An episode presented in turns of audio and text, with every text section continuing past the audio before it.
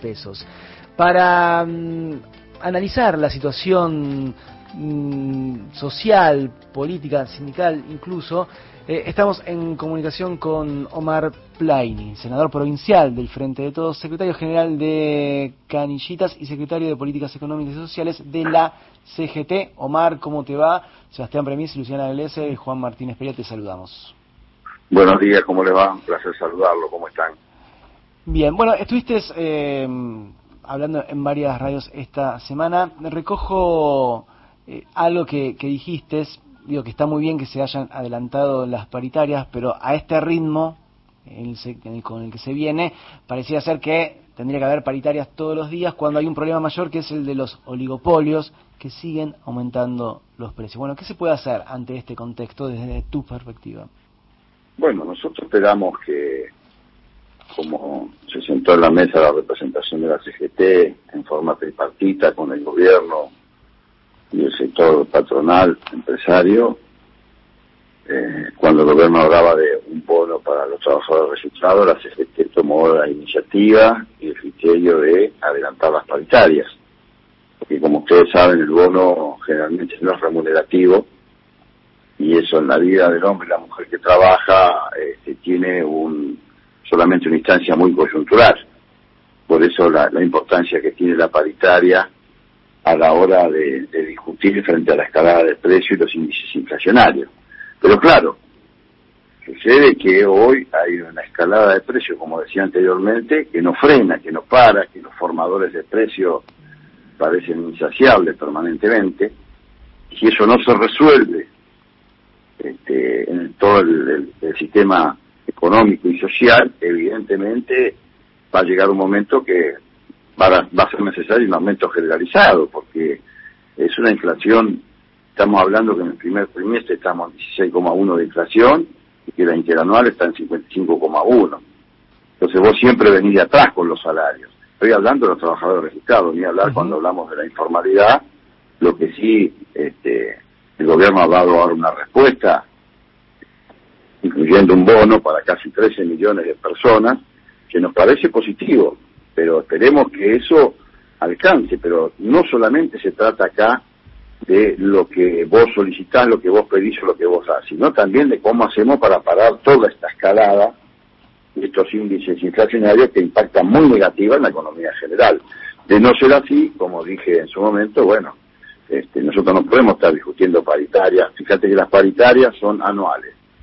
Eh, luego eh, venimos ya discutiendo paritarias semestrales.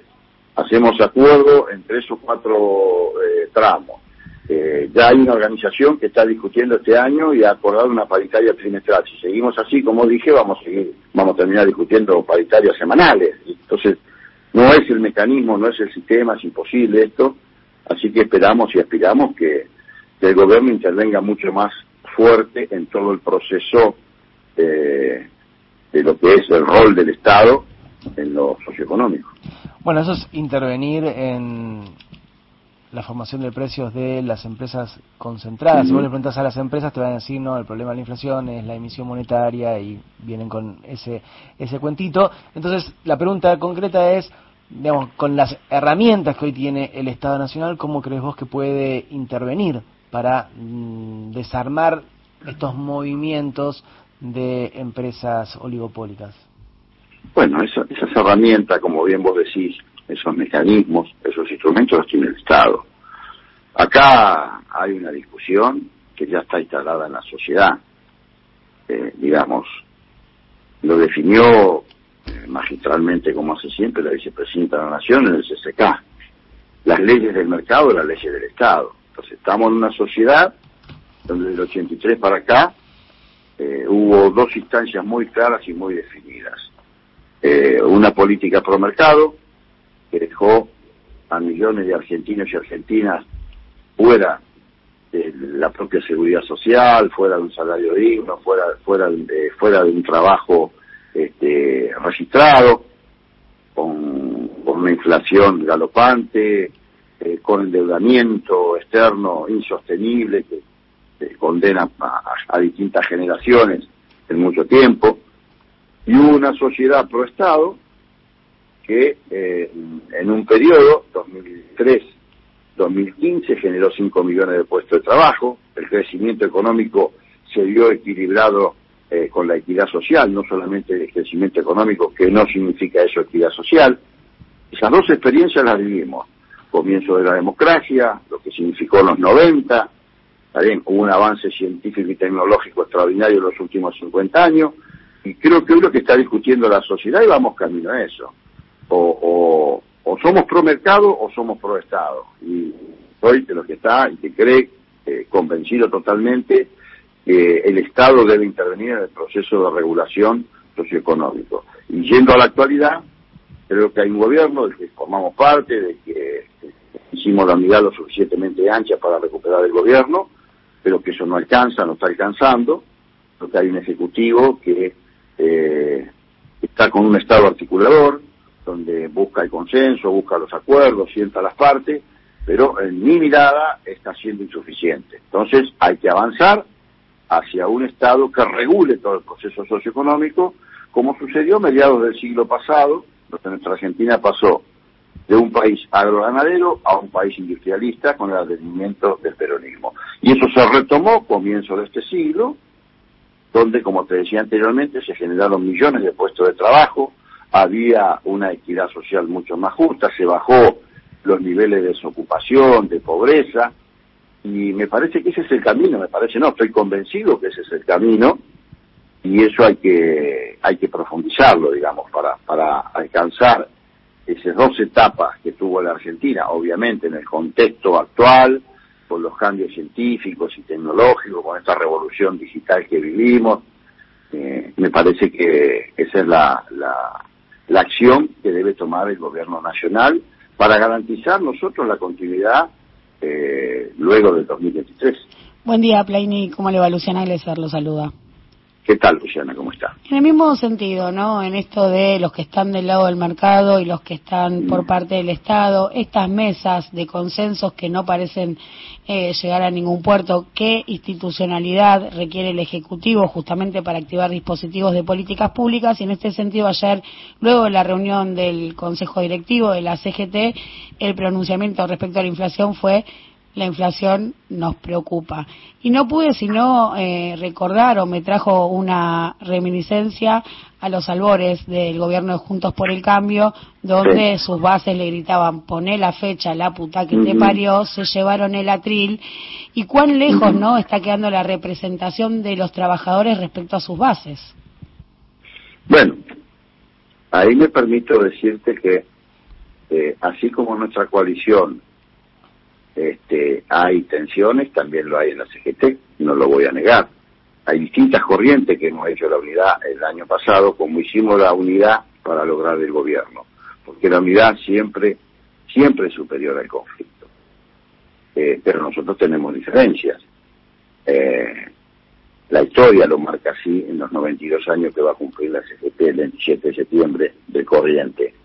Y saben bien ustedes que por alguna razón esta, nosotros tenemos tres secretarios generales y no uno, porque no logramos sintetizar en un liderazgo solo, por estas mismas diferencias que suceden en nuestra coalición de gobierno. Y hablo de la coalición de gobierno porque abrumadoramente y mayoritariamente los hombres y mujeres que tenemos responsabilidades sindicales venimos del peronismo, somos parte y tenemos la doble condición de ser actores sindicales y también políticos y sociales pero saben bien ustedes también que hubo un movimiento sindical que durante cuatro años tuvo la calle, que fuimos perseguidos, incluyo mi organización, obviamente, la primera intervenida por el gobierno de Macri, que nosotros, denominado por, por el periodismo, este, el moyanismo, o más recientemente, hace unos años, el Frente Sindical, así como está la corriente federal, eh, nosotros inclusive, en aquel diciembre del 2017, cuando quiso aplicar el macrismo la reforma laboral, la reforma jubilatoria, y esas organizaciones nos retiramos de la CGT, entre ellas la que representa el Sindicato de Vendedores de Diarios y Revistas, por estas diferencias. Ahora, ¿qué dijimos en esta etapa? Nosotros tenemos que coadyuvar a fortalecer la unidad, aunque tengamos tensiones, aunque tengamos matices, aunque tengamos diferencias. ¿Por qué? Porque ya vivimos lo que es el neoliberalismo. Lo sufrimos en más de una oportunidad y la última fue tremenda. Y si hay otra oportunidad va a ser peor aún, porque ahora cada vez se corren más a la derecha todos los que integran la oposición. Algunos ya no son adversarios. Por sus expresiones, por sus descalificaciones, se han transformado en enemigos. Por eso nosotros damos la discusión. Y ayer mismo, en un largo debate dentro de la CGT, pero mirándonos en la cara y hablándolo entre compañeros, logramos incluso en el documento que ustedes seguramente deben tener, que encabeza la única salida de la crisis con más producción y trabajo, logramos nosotros incorporar allí el rechazo enfático a la pretensión del Poder Judicial de sustituir al Poder Legislativo, un tema que llevó un debate también, pero... Porque había había parte de la conducción que se oponía justamente a este pronunciamiento. había miradas, había miradas que entendían que nosotros teníamos que buscarlo los problemas gremiales solamente y nosotros somos cuadros integrales, bueno, no todos, eh, ojalá hubiera más cuadros integrales, porque dirigentes hay muchos. Le reconozco esa cualidad, Plaini, ¿eh? le reconozco esa cualidad. De ser no, está bien, no, no, me hagas sonrojar. Había un viejo dirigente sindical que me decía a mí siempre y a Germán Abdala, invitábamos juntos allá en la Central Latinoamericana de Trabajadores, el querido Germán, y nos decía, dirigentes hay muchos muchachos, pero cuadros dirigenciales no son tantos y hace falta más. Como lo mismo yo le, como lo mismo yo le diría, eh, estadista me sobran los dedos de la mano. Yo tengo la suerte de estar conviviendo la etapa con una que la fui a escuchar hace pocos días en el CCK. Entonces, lo que nosotros tenemos que entender, eh, eh, tenemos que aceptar el debate. Tenemos que mirar que el debate nos debe enriquecer. Ahora hay que buscar una salida más allá de la dirigencia porque en definitiva, quien más, quien menos la dirigencia, su vida la tiene más o menos resuelta. Pero el hombre de a pie, aquel que toma el colectivo, o la mujer de a pie que toma el colectivo todos los días, o el tren o el subte, no, no tiene nada resuelto y tiene todo por resolver en este, en este capitalismo para mí espantoso que estamos viviendo, donde la desigualdad es el problema, no la grieta. Entre dirigentes podemos discutir, podemos estar enojados, peleados, pero el problema es la desigualdad. la desigualdad es, que hay eh, un pibe que para comer tiene que ir a un merendero o a un comedor popular y hay otros que, bueno, este, los viven atendiendo todos los días y pueden comer lo que se les da la gana, ¿no? Eso es gestionar con voluntad política, decisión política de querer modificar las cosas. Y eso implica, en algún punto, pelearse con los oligopolios. Exacto. Bueno, esto es una decisión política que uno toma en la vida.